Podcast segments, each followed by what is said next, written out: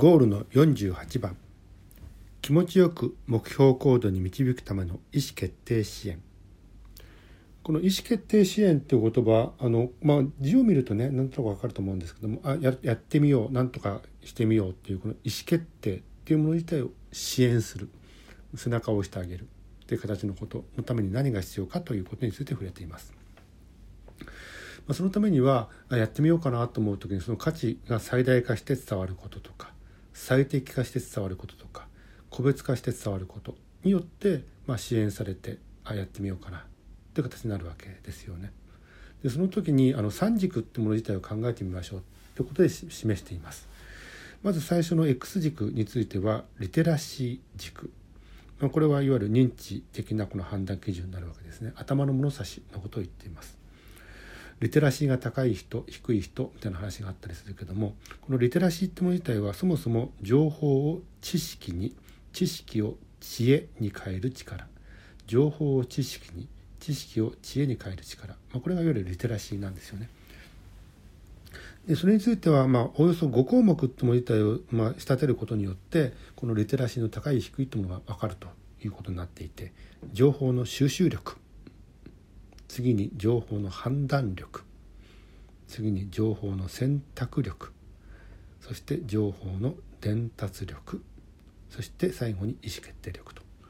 まあ、そういうもの自体が伴ってこの 5, 5項目、まあ、それを五角形にしていくとその力の中においてどれぐらいの面積を取れるぐらいかななるわけじゃないですか。でこの、うんと、面積が大きければリテラシーが高い。面積がちっちゃければリテラシーがまだまだ低いって形で捉えることができる。なのでこの面積を最大化していきましょうねってこと自体がとてもこの意思決定支援にはとても重要なんだということです。そして今度 Y 軸については心の物差しつまりインサイトにおいてこのインサイトが強い弱いって言われたりしますがいわゆる心理的な判断基準心の物差しのことを言っています。その時にアクセル型その前に前に進もうぜっていう形で例えば欲求とか動機とかニーズみたいのがあるわけですよね。どういう欲求段階にあるから今こそ。とかどういう動機づけが得られたから今こそ。とかこういうニーズを持ってるから今こそ。みたいなもの自体はアクセルをこうやって回転させるためにあるようなものだったりする。一方でどうしても心の中にブレーキをかけてしまうってものもあったりします。例えば表層的にはさまざまな環境や事情。あ例えば今日雨降っちゃったからさとかね。あるいはうちちょっと,、うんと、家庭環境からしてちょっと今、土日はなかなか出れないんだとかねで今表層的な環境や事情でもう少しちょっと深層的になってくると過去における経験とか記憶がちょっと邪魔しちゃうんだよねってことはありますよね。でさらにもっと深いところまで行ってくると脳がが持っている信念、まあ、信念が邪魔をして絶対これは動けないとかいうことがあったりする。という形でこういう要件はどうしてもブレーキを抑えしてしまう、うん、と押してしまいがちになっちゃうということでこのアクセル型とこのブレーキ型というもの自体が心持ちを作ってるんだということになってきます。なのでこの調整をちょっと最適化できるような形になると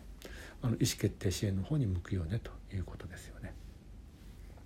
でもう一つの Z 軸、まあ、これは、うん、といわゆる無意識非認知におけるいわゆる行動とか思考の癖について触れてます。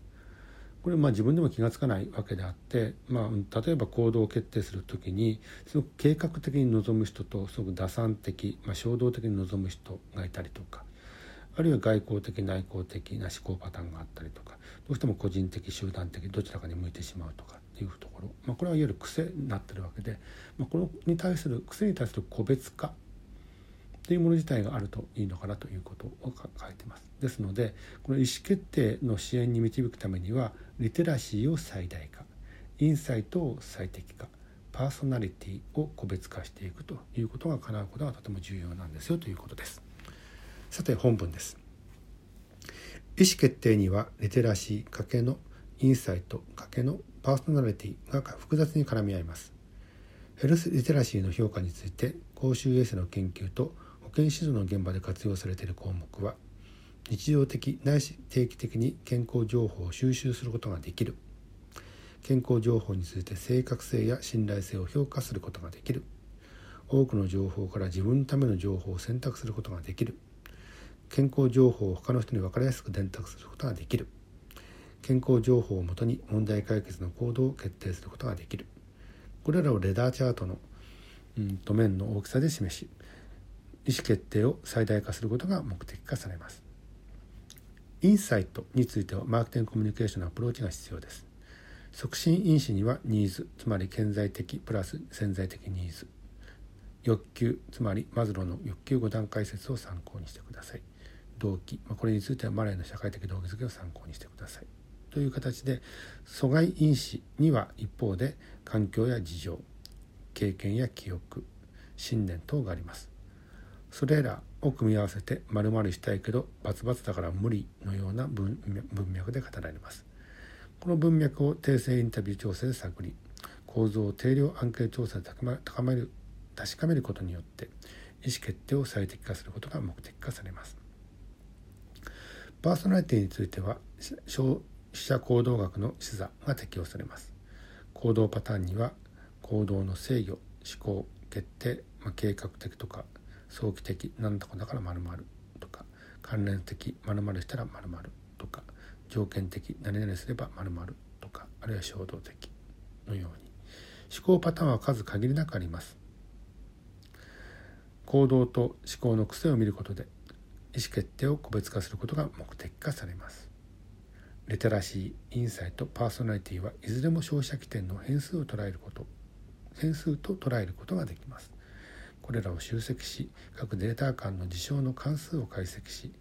最適解を回答するアルゴリズムを作り上げ保管すべき予測保管すべきを予測して回答する AI を開発しますということです。あのアルゴリズムを作るとか AI を開発するって言った時に、うんとまあ、複数のねこの変数ってもの自体を噛み合わせることによってアルゴリズムを作っていくそして AI 開発の方に生かしていくということがとても重要になってくるわけですよね。なので例えばこのヘルスケア IT というもの自体の環境下においてはこの例えばリテラシーインサイトパーソナリティみたいなもの自体をこうやって